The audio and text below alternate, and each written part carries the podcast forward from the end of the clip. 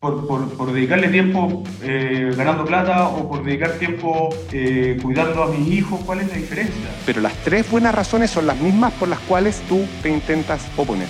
En este episodio nos preguntamos, ¿podrán tener otro trabajo los convencionales además de escribir la nueva constitución? Soy Pato López y este es un nuevo capítulo del Cabildo, el podcast de Valentina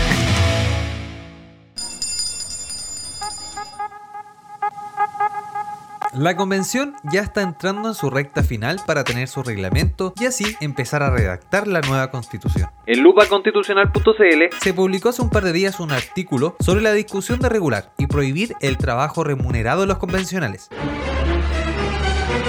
La discusión se dio en la Comisión de Ética, en que se aprobó una normativa que prohíbe a los constituyentes tener trabajos remunerados adicionales a su labor en el órgano redactor. La norma fue aprobada por 12 votos a favor, dos abstenciones de los convencionales Catherine Montealegre y Luciano Silva, y uno en contra de Arturo Zúñiga. Este último dio su opinión al respecto a la comisión. Me cuesta entender el fondo todavía, porque se han dado distintos, distintas, eh, distintas impresiones acerca de qué es lo que se quiere regular acá. Por un lado, uno podría pensar que es el conflicto de interés, pero está definido en otro lado, por lo, por lo, por lo que entiendo que no es eso, y además que si se permite hacer clases, bueno, no, no sería lo mismo. Por otro lado se dice, no, es la dedicación, pero, pero si también dejamos hacer clases máximo 12 horas, ¿por qué hacer esa diferencia con otro tipo de empleo? ¿Cuál es, cuál es la lógica? Y, y ahora se dice que es la remuneración. Entonces, por, por, por dedicarle tiempo eh, ganando plata o por dedicar tiempo eh, cuidando a mis hijos, ¿cuál es la diferencia? ¿Cuál, ¿Qué le afecta o no a la convención y a nuestro país? Entonces, al no tener claro ninguna de esas justificaciones, mi voto va a seguir siendo en contra y los convencionales Cristian Viera y Benito Baranda le respondieron enseguida. Las tres razones por las cuales eh, Arturo se va a oponer, yo creo que efectivamente justifican sobradamente que esta norma existe. Primero, porque intenta regular la dedicación para que sea exclusiva y nuestro empeño sea totalmente acá. Segundo, porque efectivamente tenemos una remuneración, eh, una dieta, y esa dieta excede por mucho el promedio de todas las chilenas y los chilenos. Y tercero, porque además lo que hace es prevenir el conflicto de interés. Estoy abierto, como señaló Maximiliano, a que puedan entregar buenas razones para que encontremos otras excepciones, pero no las han ofrecido. Si las ofrecen, estoy abierto a que las discutamos, pero las tres buenas razones son las mismas por las cuales tú te intentas oponer.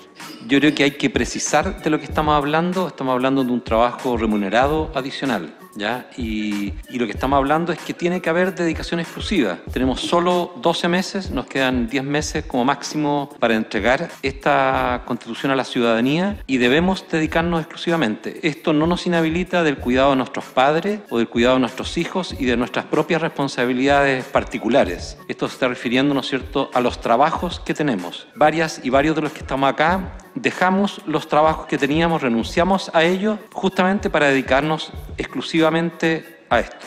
Gracias. De esta forma, la propuesta quedó establecida en el artículo 25 del reglamento, donde se regula las infracciones al principio de probidad, pero no es el único. Se abre la votación.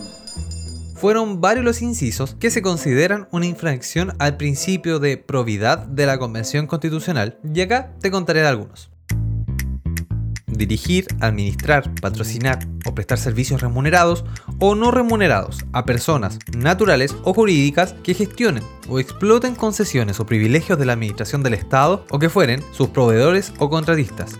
Recibir en términos personales exclusivos beneficios originados en contratos, concesiones o franquicias que celebre u otorgue cualquier órgano del Estado se encuentran excluidas las funciones realizadas en el sistema educativo primario, secundario y educación superior hasta por 8 horas semanales fuera del horario de funcionamiento de la Convención Constitucional.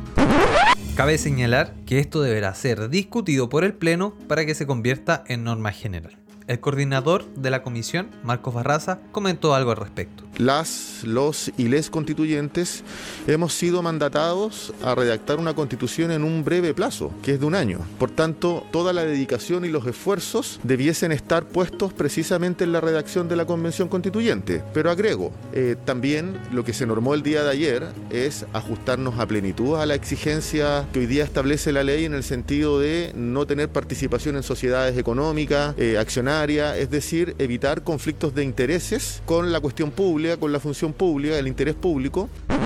Y bueno, la convención sigue avanzando y este miércoles la Comisión de Derechos Humanos se trasladó al Centro Penitenciario Femenino San Joaquín para sesionar y recibir audiencias. Esta es la primera vez que la convención se hace presente en una cárcel. La convencional Manuel Arroyo, coordinadora de la comisión, comentó en las redes sociales los detalles que tendría esta sesión. El día miércoles a las 10 de la mañana, por primera vez y de una forma histórica, la Comisión Constitucional se va a constituir en el CPF en la cárcel de mujeres eh, de San Joaquín en, en, Santiago. Esta audiencia, esta medida la hemos pensado como una forma también de incluir e incorporar a los sectores, a la población que ha estado históricamente más alejada del acceso a derechos políticos, a quienes son las más excluidas dentro de la sociedad y creemos que es muy relevante también llegar hacia las mujeres eh, como sector de, especial protección y también un, colectivo muy importante en materia de derechos humanos. En ese contexto también creemos que la convención debe salir de las puertas del palacio, debemos acercarnos a, no solamente hacia los territorios, sino también hacia las cárceles, hacia las calles, recibiendo y aportando, aportando de, de nuestros conocimientos. Sin embargo, no pudo ser transmitida en vivo por convención.tv como normalmente se realizan. Según reportó la neta, en las audiencias participaron 10 mujeres privadas de libertad, la capellana Nelly León y funcionarios de gendarmería. El Cabildo es una producción original de Malespina. Nos puedes escuchar en todas las aplicaciones de podcast. Y si te gustó este capítulo, compártelo con alguien a quien le pueda interesar. Búscanos también en Twitter e Instagram como nuestro sitio web malespinacheck.cl. Y si quieres saber más sobre el proceso constituyente, en qué está la convención y las comisiones, te invitamos a revisar lupaconstitucional.cl. Este proyecto cuenta con el apoyo de Google News